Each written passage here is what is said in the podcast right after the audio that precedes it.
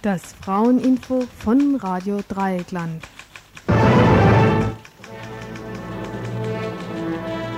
Tonight we're coming to you live via satellite from the South Central Hills. Right now we're talking with Motown recording artist MC Trouble. Good evening, Trouble. I'd first like to say that it's a pleasure having you here this evening. Thank you. It's a pleasure being here.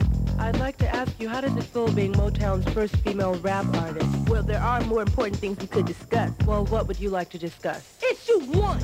Let's tackle the racism, decays the mind, so call it decayism of Nubian descent. I'm rubber brothers, but being pro-peace, I see no colors. Shout down with the hunger, up with the giving, down with the vulgar, up with better living, down with the homelessness, down with the drugs, up with the shelters, down with the... Ihr hört das Tagesinfo vom 11. Dezember 1991.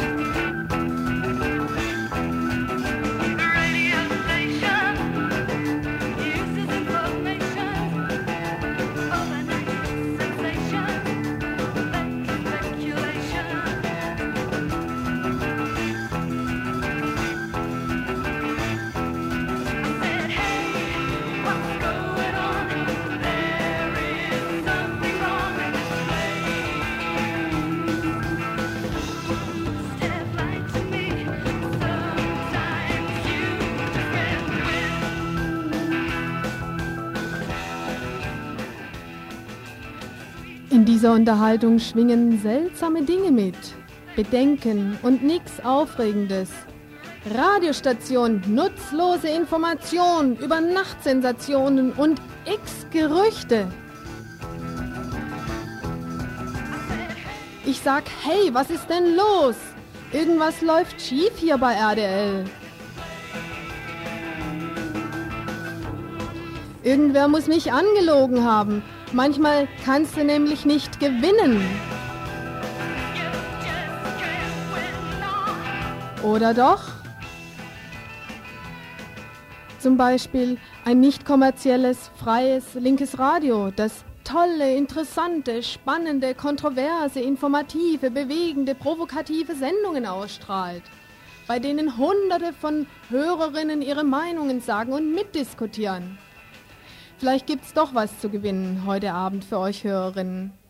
Eigentlich solltet ihr es schon lange wissen, worum es geht. Eigentlich solltet ihr in den letzten Tagen auch die schriftliche Einladung bekommen haben, wenn sie nicht tagelang auf der Post liegen geblieben wäre.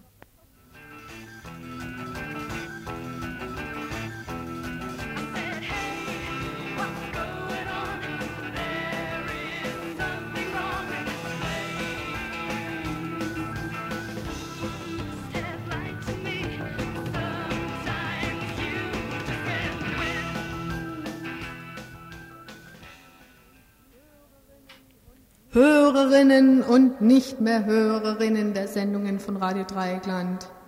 Ihr müsst heute Abend um 20.30 Uhr unbedingt ins Vorderhaus kommen.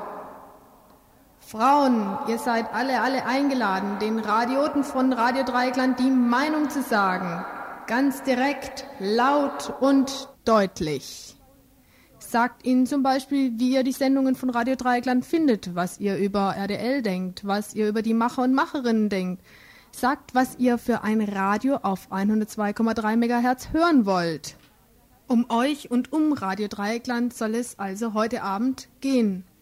Heute Abend findet die außerordentliche nicht mehr Hörer, nicht mehr Hörerinnen, Hörer, Hörerinnen, Mitgliederversammlung von Radio Dreieckland statt. Und zwar um 20.30 Uhr im Vorderhaus in der Habsburger Straße 9 in Freiburg. Es geht um die Zukunft dieses Radios. Es geht darum, was ihr in Zukunft auf 102,3 MHz hören wollt. Um eure Fragen, um eure Kritik, um eure Anregungen, Vorschläge und darum, woher die mittelgroße Unzufriedenheit mit dem Programm und der Struktur von Radio Dreieckland bei verschiedenen Radiomachern und Macherinnen kommt, welche verschiedene Meinungen hierin vertreten werden, Das werdet ihr also ebenfalls erfahren können. Heute am Mittwochabend um 20.30 Uhr im Vorderhaus der Fabrik in der Habsburger Straße 9 auf der Hörer, Hörerinnen und Mitgliederversammlung von Radio Dreigland.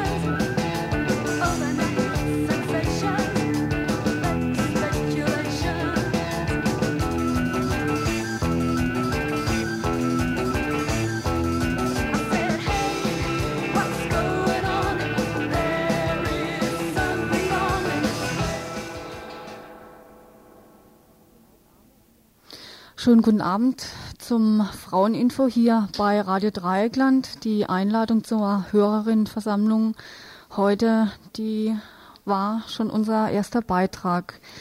Auf dieser Hörerinnenversammlung wird es wahrscheinlich auch um diese herbe Kritik am Programm, am Pro, um das Programm geben. Vielleicht habt ihr davon gehört in letzter Zeit. Auch am letzten Sonntag gab es auf dem Debattenplatz von Radio Dreieckland eine Debatte Thema war das Programm von Radio Dreieckland. Daran teilgenommen haben Medienschaffende aus dem linksalternativen Bereich und auch ein Vertreter der Z, ehemalige Stadtzeitung, war dabei. Da kann ich nur sagen, was sich nicht alles linksalternatives Medium nennt. Naja, egal. Ein ganz wichtiges Ergebnis dieser Debatte vom letzten Sonntag war auf jeden Fall, dass Radio Dreigland-Sendungen, hauptsächlich Wortsendungen sind hier gemeint, zu langatmig, zu langweilig, nicht kontrovers genug sind, zu ernst, eben einfach, dass der Fun, der Spaß fehlt. Diese Kritik haben wir uns heute sehr zu Herzen genommen. Heute wollen wir mal eine spaßige Sendung machen, damit die, denen es bei Radio Dreigland zu langweilig ist, damit die sich mal totlachen können. Und damit ihr euch schon mal darauf einstellen könnt, wann ihr euch den Bauch heben müsst, stellen wir erst einmal die Themen vor. Also ganz besonders witzig fanden wir die ersten drei Kurzmeldungen, die wir euch am Anfang vorstellen wollen. Zum einen der Verein für freie Kommunikation e.V., dann eine Kurzmeldung zur Nichtbesetzung eines Hauses und einen kurzen Beitrag zum Thema Wohnungen sind Frauengefängnisse in scheinbarer Freiheit. Auch bei den längeren Meldungen hatten wir sehr viel Spaß. Zum Beispiel, als bekannt wurde, dass heute um 17 Uhr Flüchtlinge aus dem Lager St. Christoph in die Ex-DDR abgeschoben werden sollen. Das Lager St. Christoph befindet sich in der Hermann-Mitt-Straße hier in Freiburg und dorthin wurde auch heute mobilisiert. Ob die Zwangsverlegung nach Sachsen verhindert werden konnte, wird eine Frau von vor Ort berichten können. Tränen haben wir gelacht, als wir hörten, dass am Freitag eine Demonstration gegen Männergewalt stattfindet, hier in Freiburg.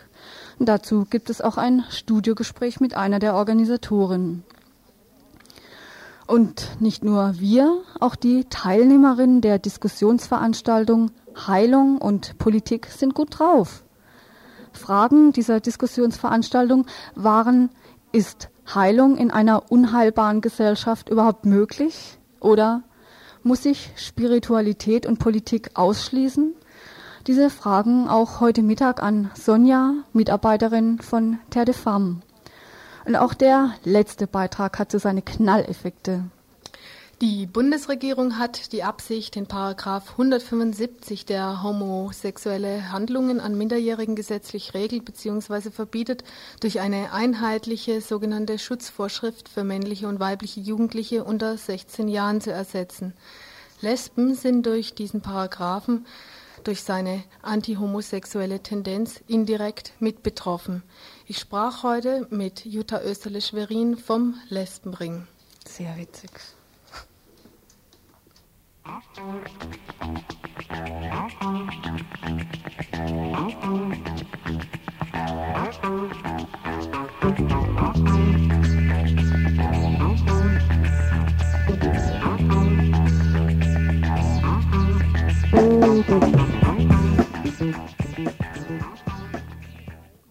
Der Verein für freie Kommunikation e.V. ist hier in Freiburg inzwischen eine feste Institution geworden. Unter freier Kommunikation versteht der Verein Nachrichten, Informationen, Berichte und Dokumentation unzensiert veröffentlichen zu können. Eine Selbstverständlichkeit in diesem Staate, würde so manche Liberale sagen. Weit gefehlt, sagt der Verein für freie Kommunikation e.V. und weist in seinem Vereinsblättchen auf zum Beispiel die 129a-Verfahren gegen das Angehörigeninfo hin. Auch das Vereinsblättchen selber, die Ausbruch, die Zeitung für Freiburg, weiß über solche Verfahren ein Lied zu singen. Ein Anti 129a-Chor hat sich jedoch noch nicht gegründet. Die Kapazitäten, so Elsbeth Kramer vom Verein für freie Kommunikation e.V., die Kapazitäten sind für einen Anti-129a-Chor derzeit nicht vorhanden. Man brauche die ganze Kraft für das Erstellen und Vertreiben des Vereinsblatts, die Ausbruch. Von Elsbeth Kramer erfuhren wir ebenfalls, dass es bei der letzten Vorstandssitzung des Vereins enorm Streit gab. Grund? Die Basis des Vereins für freie Kommunikation e.V. verlangt vom Vorstand eine Auflagensteigerung der Ausbruch sowie eine Erhöhung der Seitenzahlen. Bislang besteht die Ausbruch aus ca. 50 Seiten. Von der Basis wird verlangt, dass die Seitenzahl auf 150 erhöht wird. Der Vereinsvorstand versucht das abzuschmettern, wie immer. Wer sich für die Ausbruch interessiert, ist herzlich eingeladen, die Dezembernummer kennenzulernen. Die Themen der neuen Ausbruch sind zum Beispiel Besetzung eines Hauses für ein autonomes Jugendzentrum hier in Freiburg, Informationen über einen Frauenhändler in Freiburg, weiterhin Infos über Wahlen in der Türkei, über Jugoslawien, auch HD-TV, wir amüsieren uns zu Tode ist ein Thema, sowie viele Veranstaltungshinweise. Der Verein für freie Kommunikation e.V. befindet sich im Kunzenweg 21 hier in Freiburg. Aber da die Verwaltung häufig außer Haus ist, ist es besser, wenn ihr euch die Ausbruch im Strandcafé besorgt oder im Infoladen Klarer Straße 72 oder eben im Buchladen Jus Fritz wobei die Geldtraffer 3,50 Mark statt 3 Mark verlangen.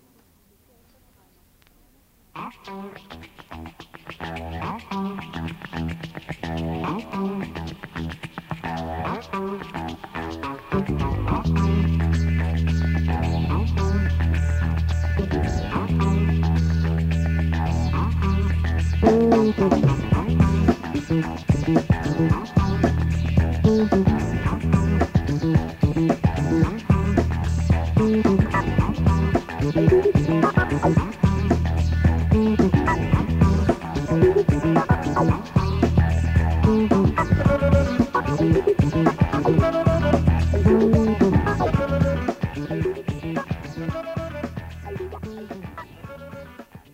hört das Tagesinfo vom 11. Dezember 1991. In der soeben beschriebenen Ausbruch-Ausgabe befindet sich auf der letzten Seite eine Sammlung von Terminen und da heißt es Demonstration gegen die KTS am 12.12.91, also der Donnerstag, der morgige. Treffpunkt war 16.30 Uhr beim Hotel Turenne. Das Motto dieser Demonstration das Hotel Turenne wird nicht besetzt. Bitte keine Schlafsäcke mitbringen. Nun muss ich diese Demonstration absagen. Das findet also nicht statt. Was aber stattdessen stattfindet, ist ein Treffen der Bürgerinitiative gegen das Kongresszentrum, ein, ein Treffen zum Thema Wohnungsnot und Hotel Turenne. Dazu aus dem Brief der Bürgerinitiative. Wir finden es unerträglich, dass angesichts der aktuellen Wohnungsnot das, das völlig intakte Hotel Turenne mit 2000 Quadratmeter Nutzfläche, über 40 Hotelzimmern und einem großen Saal leer steht. Dieses, einmalig, äh, dieses ehemalige französische Unteroffizierscasino und Hotel an der Bertholdstraße soll im Frühjahr, im April nächsten Jahres wegen dem geplanten Bau der sogenannten Kultur- und Tagungsstätte abgerissen werden. Unsere Forderung ist seit Jahr und Tag, dieses Gebäude zu erhalten und sinnvoll zu nutzen. Selbstverständlich sind wir nach wie vor der Auffassung, dass es keinen vernünftigen Grund für den Abriss gibt, da der einzige Grund dafür der Bau der KTS ist. Und diese ist widersinniger denn je. Deshalb treten wir für den Erhalt des Hotels Turenne und für eine sinnvolle und unbefristete Nutzung dieses Gebäudes ein. Für uns als BI gegen die KTS bedeutet das selbstverständlich, dass wir weiterhin alles in unserer Macht Stehende tun werden, um die KTS zu verhindern, für die übrigens bisher auch noch keine Baugenehmigung vorliegt. Aktuell geht es aber darum, eine breite Öffentlichkeit gegen den frühzeitigen Abriss und für eine Zwischennutzung herzustellen. Das heißt, das Gebäude soll so schnell wie möglich Wohnungs- oder Obdachlosen Wohnungs- oder Obdachlosen als Winterquartier zur Verfügung gestellt werden. Dieses Treffen morgen Donnerstag, den 12.12. .12. im Radikaldemokratischen Zentrum, Egonstraße 54 um 20 Uhr.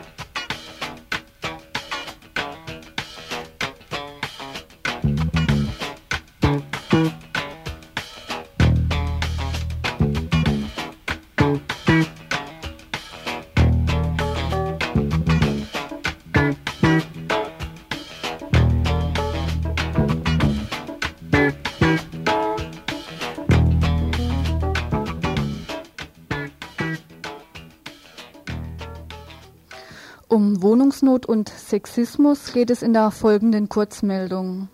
Mit einem Flugblatt mit der Überschrift Wohnungen sind Frauengefängnisse in scheinbarer Freiheit. Mit diesem Flugblatt wird auf eine Kundgebung gegen Wohnungsnot mobilisiert. Inwieweit Frauen von Wohnungsnot besonders betroffen sind, beschreibt ein Abschnitt dieses Flugblattes. Die sogenannte Wohnungsnotproblematik betrifft wieder mal wie in anderen Bereichen, nicht die, die die Politik machen, sondern Menschen, die durch das gesellschaftliche Raster unseres Systems fallen und von vornherein keine Chancen haben in der Auseinandersetzung mit der Wohnungsnot, keine Chancen haben. In der Auseinandersetzung mit der Wohnungsnot werden wir Frauen mit zunehmender Weise täglich mit diesem Problem konfrontiert und diskriminiert. Insofern, dass eine klare Frauenfeindlichkeit zum Ausdruck kommt. Durch die Situation auf dem Wohnungsmarkt erleben wir Frauen bei einer Wohnungsvergabe, dass sich einige Männer das Recht herausnehmen, uns sexistisch anzumachen und damit unsere Lage für frustrierte männliche Sexualität missbrauchen. Sprich, wenn Frau keinen Bock hat, sich in dieser Zwangslage auch noch sexistischer, sexistischen Anmachen von Seiten männlicher Vermieter auszusetzen, dann ist sie machtlos. Zum Beispiel Aufforderung, ihren Körper als Kaution zu hinterlassen. Frau muss sich nicht nur dem gesellschaftlichen Druck aussetzen, sondern auch dem Patriarchat. Diese Kundgebung am kommenden Samstag, den 14. Dezember, treffen Stadttheater um 11 Uhr.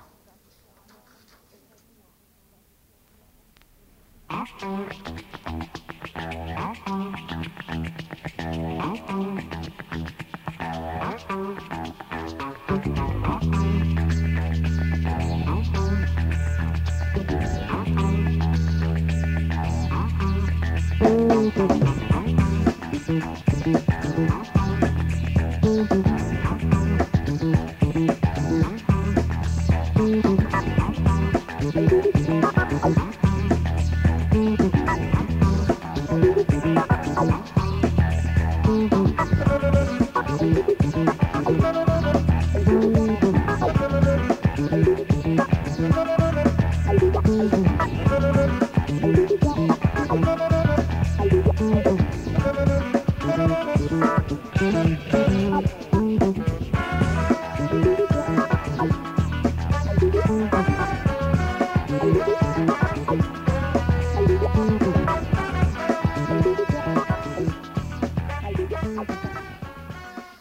Ihr hört das Tagesinfo vom 11. Dezember 1991. Vor genau zwei Wochen fand nachts um 23 Uhr eine spontane Demonstration in Freiburg statt. Eine Demonstration gegen sexuelle Gewalt gegen Frauen. Anlass war das Bekanntwerden einer erneuten Vergewaltigung hier in Freiburg in der Bissierstraße. Nun soll es am kommenden Freitag, den 13.12., nochmal eine Demonstration geben. Wie seid ihr auf die Idee gekommen, jetzt nochmal eine Demonstration zu machen? Also nach dieser Demo am Mittwochabend, die um 11 Uhr stattfand und die doch ziemlich wenig Resonanz gefunden hat in der Bevölkerung, haben wir uns am Donnerstag zu einer Frauen-VV an der Uni getroffen und darauf äh, und haben das den Frauen erzählt, was am Mittwochabend abgelaufen ist und daraufhin äh, kam halt die Frage auf, ob man nicht noch eine größere, eine stadtweite äh, Demonstration organisieren sollte, um das Thema einfach, um, um an dem Thema zu bleiben und um unsere, unsere Empörung und unsere Wut zu zeigen. Du hast am Anfang gesagt, diese erste Demonstration fand wenig Resonanz. Ich denke insofern, als dass die Straßen leer waren. Es war 23 Uhr, aber von der Mobilisierung hatte ich den Eindruck, dass es sehr gut funktioniert hatte, weil es wurde erst am gleichen Tag mobilisiert und dafür waren sehr viele Frauen am Treffpunkt dann da. Ja, das war schon äh, beachtlich, dass durch reine Mundpropaganda so viele Frauen gekommen sind. Ne? Und wenn das tagsüber gewesen wäre, hätte man das dabei belassen können, aber in den Medien stand halt nichts und es wurde überhaupt nicht zur Kenntnis genommen. Und deswegen dachten wir uns, ähm, eine große eine richtig organisierte Demo wäre halt auch nicht schlecht. Mhm. Nun gibt es für diese Mobilisierung der Demonstration ein Flugblatt. Mhm. Darauf sind drei sehr selbstbewusste Frauen zu sehen. Und da steht, uns Frauen und Lesben reicht's. Drei Vergewaltigungen in sieben Wochen. Deshalb Frauendemo gegen Männergewalt. Drei Vergewaltigungen in sieben Wochen, das kommt mir sehr verharmlosend vor, weil es sind weitaus mehr. Diese drei sind vielleicht bekannt geworden in den letzten sieben Wochen, aber äh, normalerweise ist ja bekannt, dass es sehr viel mehr Vergewaltigungen sind. Ja, das war uns natürlich auch bewusst. Ähm, wir wollten das auf keinen Fall verharmlosen, aber wir mussten halt erstens aufgrund der Platznot eine, eine griffige Formel finden und, und dann zweitens halt auch, um den Anlass klar zu machen, wollten wir diese drei Vergewaltigungen zum Anlass nehmen, um diese äh, gehäufte Gewalt gegen Frauen eben nochmal aufzuzeigen. Dann dachten wir uns halt auch, ähm, was wir hier nicht auf dem Demoplakat äh, schreiben können, das können wir dann ja in einem Flugblatt, das dann bei der Demo verteilt wird, nochmal näher erläutern, beziehungsweise auf der Kundgebung nochmal genauer auf das Thema eingehen. Mhm. Vielleicht zum organisatorischen Treffpunkt ist 17 Uhr am Bertholdsbrunnen. Es wird zwei Redebeiträge geben. Ist das eigentlich nur für Frauen oder können an der Demonstration auch Männer teilnehmen? Nee, wir dachten eigentlich, dass es schon eine, eine reine Frauendemo ist, weil, weil es halt einfach darum geht, dass wir unsere Wut zeigen und zwar nur Frauen alleine. Ne? Können sich natürlich immer Männer mh, hm, solidarisieren, aber also an diesem Anlass einfach nicht, mhm. weil, weil wir da unsere, unsere Power alleine zeigen wollen. Mhm. Was sollen Frauen mitbringen, diese auf die auf diese Demonstration gehen? Ja, also toll wären natürlich noch mehrere Transparente und ansonsten mh, mm, eine Trillerpfeife oder irgendein Gerät zum Krach machen und eine laute Stimme zum Schreien. Mhm. Du bist beim UASTA oder beim feministischen Referat des UASTAs dabei. Und ihr habt ja im Wintersemester 1990-91 eine Umfrage gemacht an der Universität in der es um Diskriminierung von Studentinnen gab, ging. Kannst du nochmal die genauen Fragen an die Studentinnen nennen? Also es ging grob darum, dass, dass die Studentinnen und die Angestellten an der Uni, also nur weibliche Angestellte an der Uni, befragt wurden, ob und wie sie sich an der Uni bedroht fühlen ähm, oder sogar gefährdet, was an der Uni unsicher ist, und ob sie schon mal konkrete Erfahrungen mit Gewalt gemacht hätten oder Belästigung, beziehungsweise ob sie sich diskriminiert fühlten in den Seminaren durch andere Studenten oder durch Professoren und Dozenten. Ja. Und der Rücklauf zum Beispiel dieser Fragebögen, habt ihr da ein gutes Ergebnis eher oder ist es zu wenig? Also wir haben 1200 Bögen verteilt und von dem kamen 539 Stück zu, zurück, also eine ziemlich hohe Rücklaufquote. Ähm, man muss aber dazu sagen, dass nur dass 57,3 Prozent der Studentinnen an der philosophischen Fakultät äh, studieren, also das klar auf die philosophischen Fakultäten begrenzt waren. Nur 10 Prozent waren aus der Medizin und 17 von den Naturwissenschaftlerinnen. 4,1 Prozent der Teilnehmerinnen waren Universitätsangestellte und 2,2 Prozent Lehrende. Hm. Und die Auswertung, also habt ihr da konkrete Ergebnisse jetzt, ob sich Studentinnen diskriminiert fühlen? Das ist eigentlich eine blöde Frage, das ist wohl klar, aber in welcher Art und Weise? Also zu der, zu der äh, Frage, ob sie sich belästigt oder bedroht fühlen, kamen ganz klare Aussagen, dass, dass sich ähm, min mindestens ein Drittel der Studentinnen, aber auch der Angestellten sehr wohl bedroht und belästigt fühlten und vor allem äh, wurde genannt, dass unter Ausnutzung von körperlicher Enge, ähm, dass, dass da eben Grapschen vorgekommen wären oder blöde Kommentare oder sowas. Ne? Mm. Ja, und verbale Belästigung kam auch sehr oft vor, beziehungsweise ähm, wurde, den, den Studentinnen, ist denen halt aufgefallen und ist denen unangenehm aufgefallen. Ja, und dann die Frage, wo sie sich bedroht fühlen, ist äh, vor allem im KG3. Ähm, das sind sehr viele dunkle Flecke, also, ta also tagsüber geht es wohl noch, aber nachts ist es ganz schlimm. Den Gängen zwischen dem KG1 und dem KG3, vor allem dann auch den Innenhöfen, wo nachts kaum noch Licht scheint, beziehungsweise dadurch diese Gebüsche auch Gefahren drohen. Äh, und dann auch auf Toiletten. Besonders wurde das Sprachlabor genannt, das ja auch in so einem Außengebäude von der Uni liegt und im Keller des KG1, wo die Garderobe ist, weil da auch nie ein Mensch hinkommt und also da fühlten sich viele bedroht daneben. Habt ihr jetzt in Erfahrung bringen können, ob sich seither was geändert hat? Also es hat zumindest vom Senat mal ein Schreiben an, ja, ich glaube an den UAS da gegeben, oder an den Fakultätsräte, ja, das an die Fakultätsräte, dass es doch nicht angehen könne, dass Frauen ähm, sich nur an der Uni sicher fühlten, wenn sie einen Verteidigungskurs gemacht hätten, Selbstverteidigungskurs. Und dass es doch darum ginge, die Uni so sicher zu gestalten, dass sich auch Frauen dort wohlfühlen. Ne? Aber das war ja bisher nur eine verbale äh, Anerkennung dessen, was wir, was wir halt fordern. Deswegen haben wir jetzt auf der Uni VV eine Resolution äh, verabschiedet mit, der, mit den Stimmen von den Frauen und die an den Senat weitergeleitet.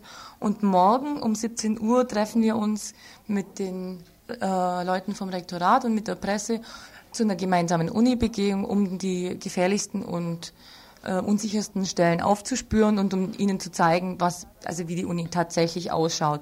Und daran auch unsere konkreten Forderungen zu knüpfen.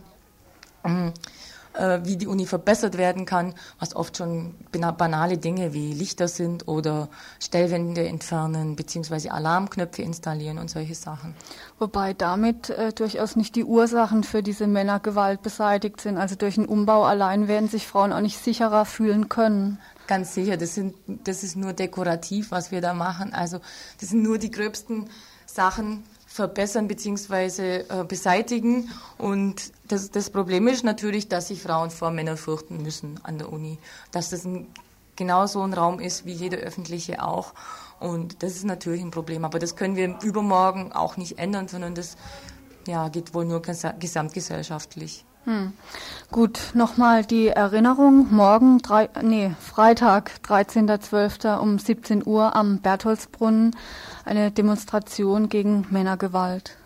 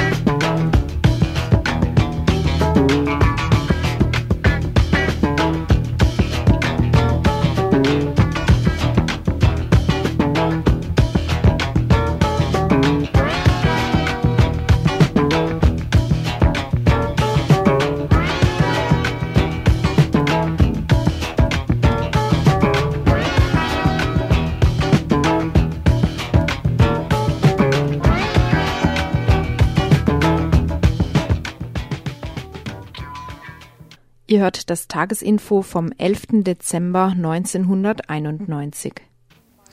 Eigentlich wollten wir an dieser Stelle den Beitrag bringen zur geplanten Verschubung von Flüchtlingen aus dem Lager St. Christoph in die Ex-DDR.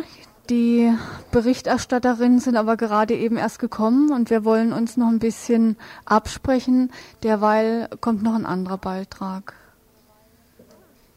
Okay. Der vorgezogene Beitrag und das Interview mit der äh, Jutta Österle-Schwerin vom Lessenring. Die Bundesregierung hat die Absicht, den Paragraphen 175, der homosexuelle Handlungen an Minderjährigen gesetzlich regelt und verbietet, durch eine einheitliche sogenannte Schutzvorschrift für männliche und weibliche Jugendliche unter 16 Jahren zu ersetzen. Lesben sind durch diesen Paragraph und vor Dingen durch seine antihomosexuelle Tendenz indirekt mit, mit betroffen. Es denn es werden damit lesbische sexuelle Handlungen zwischen unter 16-Jährigen und über 18-Jährigen unter Strafe gestellt. Lesbische Sexualität ist bis auf die Ausnahme de, der Paragraphen 174, das ist der Paragraph sexueller Missbrauch von Schutzbefohlen und 176, das ist der Paragraph sexueller Missbrauch von Kindern unter 14, ähm, in der Bundesrepublik, also lesbische Sexualität ist bis auf die Ausnahme dieser zwei Paragraphen in der Bundesrepublik bis heute noch nicht strafbar. Im Gegensatz zu den Schwulen wurden Lesben bisher nicht durch Gesetze, sondern durch die allgemeine Ignoranz ihrer Lebensweise und durch erzwungene Unsichtbarkeit gesellschaftlich diskriminiert. Mit der Auswirkung dieser Form der Diskriminierung bzw. mit der Überwindung ihrer Folgen haben es lesbische Frauen bereits heute schwer genug. Die Einführung der neuen Jugendschutzaltergrenze 16 Jahre als Ersatz für den Paragraphen 175 trifft junge Frauen in einer Altersphase, in der viele ohnehin schon große Identifikationsschwierigkeiten haben als Folge der besonderen Unterdrückung lesbischer Sexualität in der patriarchalen Gesellschaft wagen lesbische Frauen ihr Coming Out üblicherweise später als Schwule. Dies wird nach Einführung der neuen Jugendschutzvorschrift nur noch schlimmer werden. Der Lesbenring e.V. fordert daher die ersatzlose Streichung des Paragraphen 175. Ich sprach heute Mittag äh, mit Jutta Österle-Schwerin vom Lesbenring. Was hat deiner Ansicht nach die Bundesregierung eigentlich mit diesen Paragraphen 175 und 182 vor und was ist eigentlich das Neue an diesen geplanten Änderungen? Naja, also die Geschichte fängt damit an, dass Sie den Paragraphen 175, den können Sie nicht mehr aufrechterhalten nach der äh, deutschen Vereinigung, weil es ihn in der DDR gar nicht mehr gibt. Insofern die Abschaffung dieses Paragraphen ist jetzt leider nicht äh, ein großer Sieg der Schwulen- und Lesbenbewegung, sondern es ist einfach Folge der deutschen Vereinigung. Jetzt will die Bundesregierung aber nicht hingehen und diesen Paragraphen ersatzlos streichen. Das ist ihr zu brenzlig wegen ihrer Wählerinnenschaft, wegen ihrer Reaktionären. Und deswegen sucht sie einen Ersatz. Und deswegen äh, hat sie diesen äh, sogenannten Jugendschutzparagraphen gebastelt. Das ist ein sogenannter relativer Jugendschutz. Das bedeutet, ich kann ja mal vorlesen, den ersten Absatz dieses Paragraphen. Ein Erwachsener, der eine Person unter 16 dadurch missbraucht, dass er unter Ausnutzung ihrer Unreife oder Unerfahrenheit sexuelle Handlungen an ihr vornimmt oder von ihr an sich vornehmen lässt, wird mit Freiheitsstrafe bis zu drei Jahren oder mit Geldstrafe bestraft. Und äh, das Schlimme an diesem Paragraphen, das sind eigentlich die Begriffe Unreife und Unerfahrenheit, weil das völlig, äh, diese, also Unreife ist nicht objektivierbar. Äh, man kann absolut nicht sagen, wer ist mit, mit 16 reif oder mit unter 16 reif, welche ist unreif. Es ist, es ist ein absoluter äh, Gummiparagraph. Man kann damit sozusagen machen, was man will. Das ist das eine, was schlimm ist. Also diese Begrifflichkeit, diese unklar definierte Begrifflichkeit. Steckt dahinter ein bestimmtes Interesse deiner Ansicht nach? Naja, es steckt das Interesse dahinter, dass man äh, der Wähler und Wählerinnenschaft sagen kann, keine Angst, der 175 kommt zwar weg, Aber wenn es zu schlimm wird, wir können die Schwulen immer noch erwischen. Immerhin können wir sie erwischen, wenn sie mit unter 16-Jährigen. Darum geht es.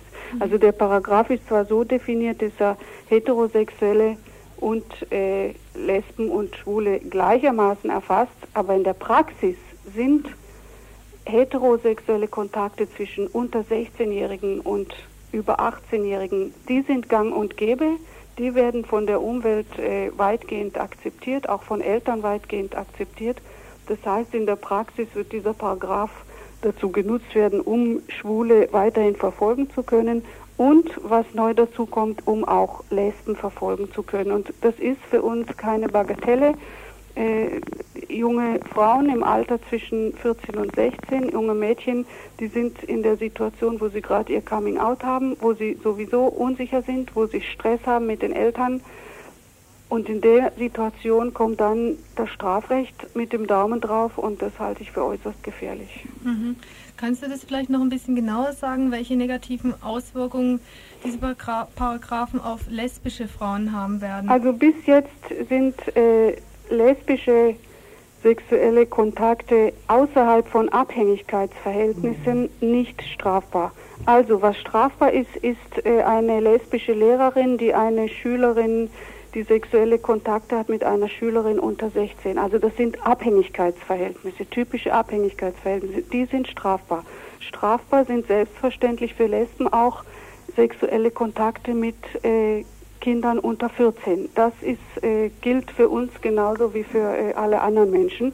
Neu hinzu kommt jetzt, dass einvernehmliche lesbische Kontakte zwischen äh, unter 16-Jährigen und über 18-Jährigen strafbar sein können, wenn zum Beispiel äh, das den Eltern nicht gefällt und in den meisten Fällen gefällt das Eltern nicht und in sehr vielen Fällen sagen Eltern, äh, die Große hat dich verführt, du bist abhängig, du bist unreif. In solchen Fällen können dann die Eltern äh, zu den äh, üblichen Unterdrückungsmechanismen hinzu, zu den üblichen Unterdrückungsmechanismen hinzu noch das Strafgesetz zuziehen. Also damit drohen, wir, ze wir zeigen deine Freundin an. Aha, das heißt, die Eltern müssen einen Antrag stellen, aber das heißt ja wohl auch in diesem Gesetz, dass die äh, Eltern können einen Antrag stellen. Äh, es steht drin, dass, äh, dass der Staat auch einen Antrag stellen kann, wenn öffentliches Interesse besteht. Also das ist im Fall von Lesben hat das, glaube ich, keine große Bedeutung, weil der Staat äh, erfährt in den äh, seltensten Fällen von lesbischen Beziehungen. Lesben hat, für Lesben hat es dann Bedeutung, wenn äh, Konflikte mit dem Elternhaus bestehen. Dann kann es passieren, dass Eltern damit drohen. Es wird wahrscheinlich in der Realität wenig Verfahren geben, aber allein die Drohung damit die halte ich schon für schlimm genug. Also es mhm. ist etwas Ähnliches wie wenn lesbische Frauen Angst davor haben, dass ihnen das Sorgerecht für ihre Kinder äh, entzogen wird mit der Begründung, sie seien lesbisch. Das ist auch etwas, was in der Praxis relativ selten vorkommt, aber die Angst davor ist riesengroß. Und ähnlich wird es mit diesem Paragraphen sein. Er wird äh, Angst und Schrecken erzeugen und das Leben von äh, jungen Lesben nicht gerade erleichtern. Mhm. Was werden denn eure Forderungen oder findest du, dass man eigentlich das Jugendschutzgesetz überhaupt nicht in irgendeiner Weise verbessern müsste? Also ich denke, dass der, äh, das ganze Sexualstrafrecht, also praktisch der ganze 13. Abschnitt des Strafgesetzbuches ganz erheblich äh, verbessert werden muss das eklatanteste daran, also der e- eklatanteste Mangel ist ja der Paragraph 177, der Vergewaltigungsparagraph, wo äh, die Vergewaltigung von verheirateten Frauen äh, ausdrücklich erlaubt ist. Genauso der Paragraph 178, der Nötigungsparagraph. Also ich hoffe, dass die Hörerinnen, die uns jetzt hören, äh, das mal aufschlagen und lesen, was drinstehen. Also wenn jemand äh, seine Frau zu sexuellen Handlungen nötigt, dann äh, ist er nicht strafbar, aber wenn es eine andere Frau ist, dann ja. Also solche Sachen stehen da heute noch drin und die sind ganz erheblich verbesserungsfähig. Wir haben in der letzten Legislaturperiode gefordert, dass dieser Paragraph geändert wird, dass der Tatbestand Merkmal heißt gegen ihren Willen. Also wenn jemand eine andere Person gegen ihren Willen äh, zu, äh, zum Geschlechtsverkehr oder zu sexuellen Handlungen zwingt, dann ist er strafbar. Aber hier in den bestehenden Paragraphen ist nur die Rede von, äh, wenn die Drohung mit, äh, mit Gefahr für Leib und Leben besteht und die Sache mit der, mit der, äh, wenn es eine, eine außereheliche Person ist. Mhm. Und das muss natürlich geändert werden. Ich denke auch, dass das, das ist jetzt noch nicht breit diskutiert, aber ich denke, dass auch äh, das müssen wir mit Wildwassergruppen, glaube ich, sehr gründlich diskutieren. Ich denke, das ist auch der Paragraph 174, das ist äh, sexueller Missbrauch von Schutzbefohlenen. Das ist das, was ich dir vorher erwähnt habe. Also wenn zum Beispiel äh, der Meister einen Lehrling missbraucht oder ein Lehrer eine Schülerin und so weiter, dass dieser äh, abhängig, der Missbrauch von, Abhängigkeit, von Abhängigen, dass der neu definiert wird, dass nicht nur äh, direkte Abhängigkeiten da vielleicht erfasst werden, sondern vielleicht auch die, der Missbrauch von äh, einer Autoritätsstellung oder der Missbrauch von bestehender Angst, weil es gibt ja äh, weit, es gibt hunderttausende von Fällen von äh, jungen Frauen, die sexuell missbraucht werden in ihrer Jugend. Es geschieht äh, Frauen in der Jugend weit häufiger als Kindern. Bei Kindern wissen wir schon die Zahl von 300.000 im Jahr ich denke, da, da, müssen wir was tun und da, da, müssen wir uns auch Änderungen überlegen. Aber dieser Jugendschutz, den, den, dieser sogenannte Jugendschutz, den das Bundesjustizministerium äh, jetzt vorschlägt, das ist eine absolute Farce. Das ist nicht dazu geeignet, irgendein Mädchen vor äh, sexuellem Missbrauch durch Erwachsene zu schützen, sondern das ist äh, eine Beruhigungspille für äh, CDU, CSU, Wähler und äh, für Lesben äußerst schädlich, natürlich auch für Schwule schädlich und gefährlich. Also es wird weiterhin möglich sein, Razzien in öffentlichen Toiletten zu machen, um da junge Schwule aufzusuchen und äh, das, was es für Lesben bedeutet, habe ich ja schon erläutert. Ihr fordert also eine äh, absolute Streichung? Wir fordern in dem Fall die ersatzlose Streichung vom Paragraphen 175, also dieser Paragraph 120 Jahre alt und jede Menge äh, Leid verursacht, der gehört weg. Wir brauchen keinen Ersatz für den schwulen Paragraphen. Schwulen haben, schwule Lebensweisen haben im Strafgesetzbuch überhaupt nichts zu suchen. Aber wir müssen uns überlegen, wie wir in Zukunft einen besseren Schutz gewähren für äh, Frauen und Mädchen und äh, in seltenen Fällen auch äh, missbrauchten Jungen. Schwule und lesbische Lebensweisen haben in Strafgesetzen überhaupt nichts zu suchen. Ich habe gesagt schwule Lebensweisen, weil der Paragraph 175, das ist ja der schwulen Paragraph, Lesben sind dort nicht direkt genannt, aber durch die antihomosexuelle Tendenz dieses Paragraphen, durch die Homophobie, durch die Angst, die er erzeugt, sind Lesben natürlich mit betroffen. Mhm. Ihr hört das Tagesinfo vom 11. Dezember 1991.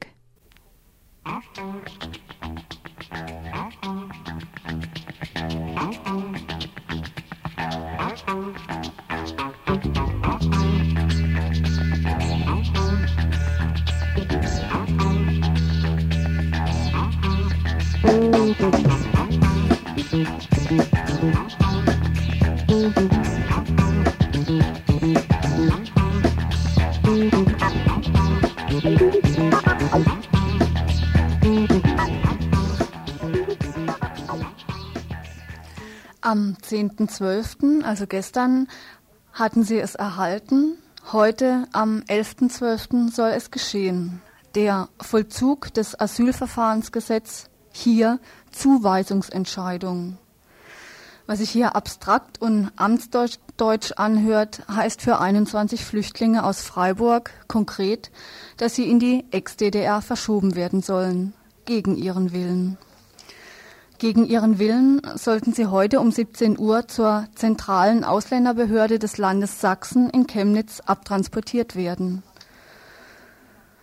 Von diesem Abtransport betroffen waren zwei Personen aus dem Lager in der Kapplerstraße. Da konnte die Verfügung jedoch rückgängig gemacht werden. Noch direkt betroffen waren 21 Flüchtlinge aus dem Lager St. Christoph in der Hermann-Mitt-Straße hier in Freiburg. Sechs jugoslawische und eine rumänische Familie aus St. Christoph erhielten gestern am 10.12. einen Brief von der Stadt Freiburg, in dem angekündigt wurde, dass sie heute um 17 Uhr für einen Abtransport nach Sachsen bereit sein müssten.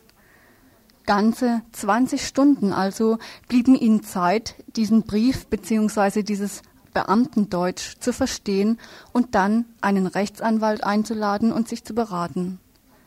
Warum diese Eile? Hat die Stadt Angst vor Öffentlichkeit, vor politischem Druck?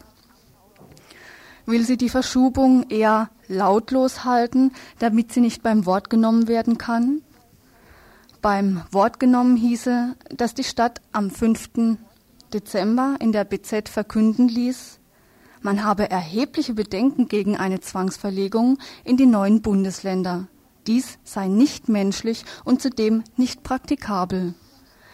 Wie die Flüchtlinge auf die Abschiebung nach Sachsen reagierten, beschrieb uns eine Sozialarbeiterin des Lagers St. Christoph. Die Leute waren völlig fassungslos, sie konnten überhaupt nicht verstehen, was das jetzt soll. Und haben also wirklich fassungslos, haben geweint, waren völlig außer sich. Haben wir gesagt, jetzt endlich nach so viel Lagern sind wir hier, haben uns hier ein bisschen eingelebt. Und jetzt sollen wir wieder weg. Wir möchten lieber wieder zurück ins Heimatland, bevor wir sowas jetzt nochmal auf uns nehmen. Und dann natürlich waren auch Ängste da, was die neuen Bundesländer betrifft, ne? dass sie halt da nicht hinwollen, dass sie Angst haben, dahin zu gehen. Vor Ausländerfeindlichkeit, Hoyerswerda und so, das steht natürlich auch im Begriff. Ich denke, das Ausschlaggebende war einfach, dass die Leute jetzt nach so viel Lagern, die waren in Karlsruhe, waren in der Kaplerstraße, waren zum Teil in der Bismarckallee, sind jetzt hier, einfach mal zur Ruhe kommen. Wir sind halt Familien mit vielen Kindern und also nach so viel Lager, nach der Flucht und dann hier ständig in ein Lager, von einem Lager ins andere, dass die jetzt einfach hier mal zur Ruhe kommen wollen und jetzt halt wieder sowas auf sich nehmen müssen. Ne? Also das war sicher das Hauptmoment. Äh, hier wurden jetzt auch einfach Freundschaften geknüpft, die sind jetzt, haben sich hier ein Stück weit eingelebt und äh, also das war sicher so das Schlimmste, dass sie jetzt hier einfach von heute auf morgen ihre Sachen wieder packen sollen und gehen. Also das war sicher das Allerschlimmste. Und dann war das sicher auch noch mit den neuen Bundesländern halt diese Angst vor Ausländerfeindlichkeit da drüben.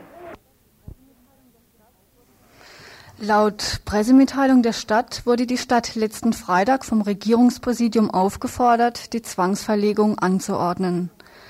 Fände die Stadt diese Zwangsverlegung so unmenschlich, wie sie öfters beschreibt, hätte sie die Flüchtlinge schon am Freitag informieren können, so dass diese genügend Zeit hätten, einen Rechtsanwalt einzuschalten. Stattdessen Lippenbekenntnisse, Worthülsen. Die Flüchtlinge werden wie seelenlose Manövriermasse vom Süden in den Norden verschubt, ganz so, als handle es sich um lediglich um Möbeltransport. Sie werden nicht gefragt, ob sie überhaupt nach Sachsen wollen, auf den Zustand von einer hochschwangeren Flüchtlingsfrau wird keine Rücksicht genommen.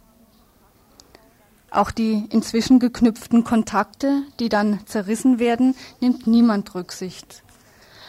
Zitat aus einer Presseerklärung der Stadt Freiburg. In jedem Fall sei es problematisch, Menschen erneut aus einer Umgebung zu entfernen, in die sie sich gegebenenfalls integriert haben. Zitat Ende. Bei so viel Verständnis für die Situation der Flüchtlinge seitens der Stadt konnten wir uns nicht verkneifen, die Verantwortlichen der Stadt zu interviewen. Interessiert euch die Antwort? Oder könnt ihr euch schon denken, was da kam? Wir wollen es euch nicht vorenthalten. Nach dem üblichen nicht verantwortlich sein und dem das wäre hier ohnehin falsch Spruch einiger Stadtherren fand sich der Oberste des Dezernats 4 Herr Dr. Ungern Sternberg bereit, genauere Auskünfte zu erteilen. Zitat Nummer 1. Diese Verfügung ist als Anweisung vom Regierungspräsidium an die Stadt gesandt worden und wir haben sie umsetzen müssen.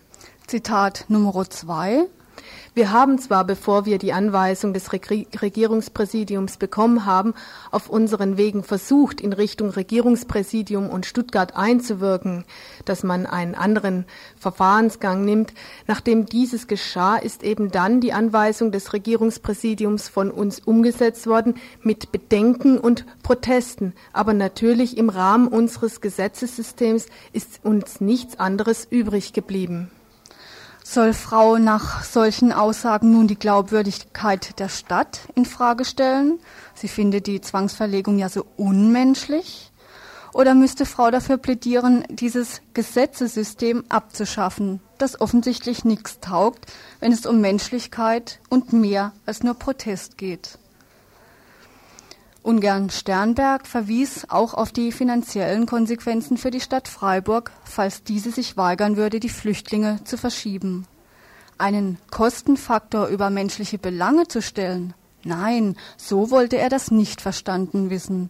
Noch einmal Ungern Sternberg. Dieser finanzielle Gesichtspunkt ist nicht der entscheidende Gesichtspunkt, sondern ob es Möglichkeiten gegeben hätte, im Rahmen unserer Rechtsordnung, nachdem wir eine formelle Anweisung bekommen haben, sich der zu entziehen. Schon wieder diese Rechtsordnung. Aber entgegen jeglicher Rechtsordnung wurde heute dazu aufgerufen, sich um 16.30 Uhr im Lager Saint-Christophe einzufinden. Um 17 Uhr war, wie gesagt, der Abtransport nach Sachsen geplant. Im Studio sind jetzt zwei Frauen, die vor Ort waren, also um 17 Uhr am im Lager Saint-Christophe. Ich wollte euch mal fragen, ob diese, dieser Verschub denn jetzt verhindert wurde.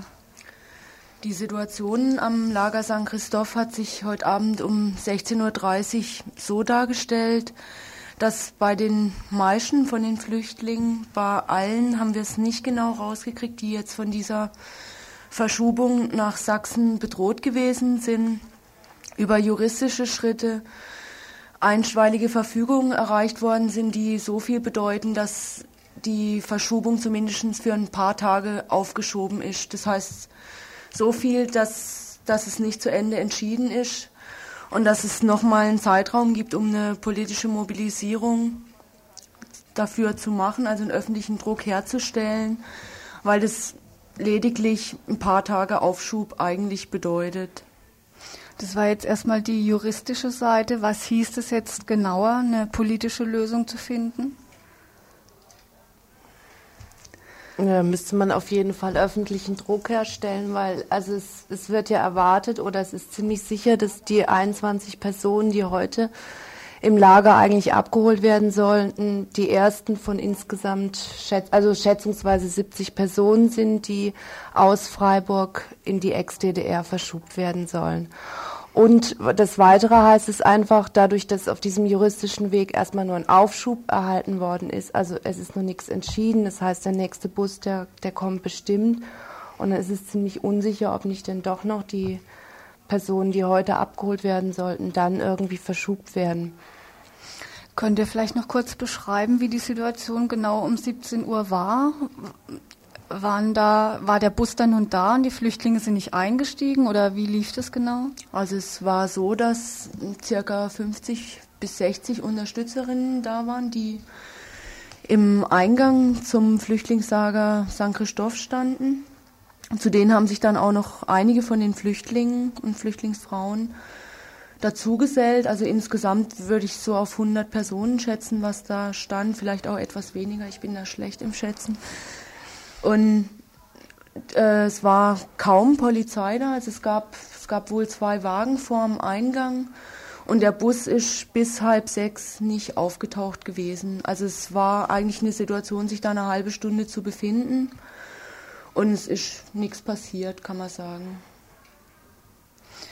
Was heißt das jetzt für Menschen, die sich da einschalten wollen, die auch sagen, also diese äh, Situation für Flüchtlinge, das ist nicht tragbar, dass sie aus ihren Kontakten und Verbindungen rausgerissen werden, dass sie einfach so in der BAD rumgeschubst werden.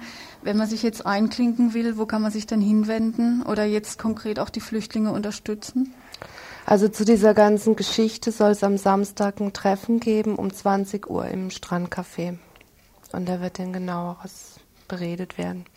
Wie das diskutiert werden, ja, was man da genauer machen kann und um erstmal so einen öffentlichen Druck auch herzustellen, genau. damit die Stadt nicht diese juristische Lösung quasi unter den Tisch äh, fegen kann und sagen kann, wir warten mal ab, bis diese Verfügungen oder diese Eilanträge sich verwirkt haben und dann äh, versuchen, die Flüchtlinge doch wieder abzuschieben. Da gibt es auch einige Sachen eigentlich zu bedenken. Also zum einen ist ja immer die Situation, dass man das erst am Tag vorher mitbekommt. Das heißt also, dass man irgendwie Kontakte in die Lagereien auch knüpfen muss, um überhaupt schnell reagieren zu können. Dass öffentliche Sachen passieren müssen dazu, also in Form von, von einer Öffentlichkeitsarbeit und dass auch irgendwie Möglichkeiten geschaffen werden muss für mehr Leute sich da auch irgendwie dran zu beteiligen an so Situationen. Hm, vielleicht nochmal der Termin am kommenden Samstag. Das wäre der um 20 Uhr im Strandcafé. 14. Dezember. Kann man nur hoffen, dass zahlreich äh, der Raum voll wird. Gut, vielen Dank, dass ihr da wart.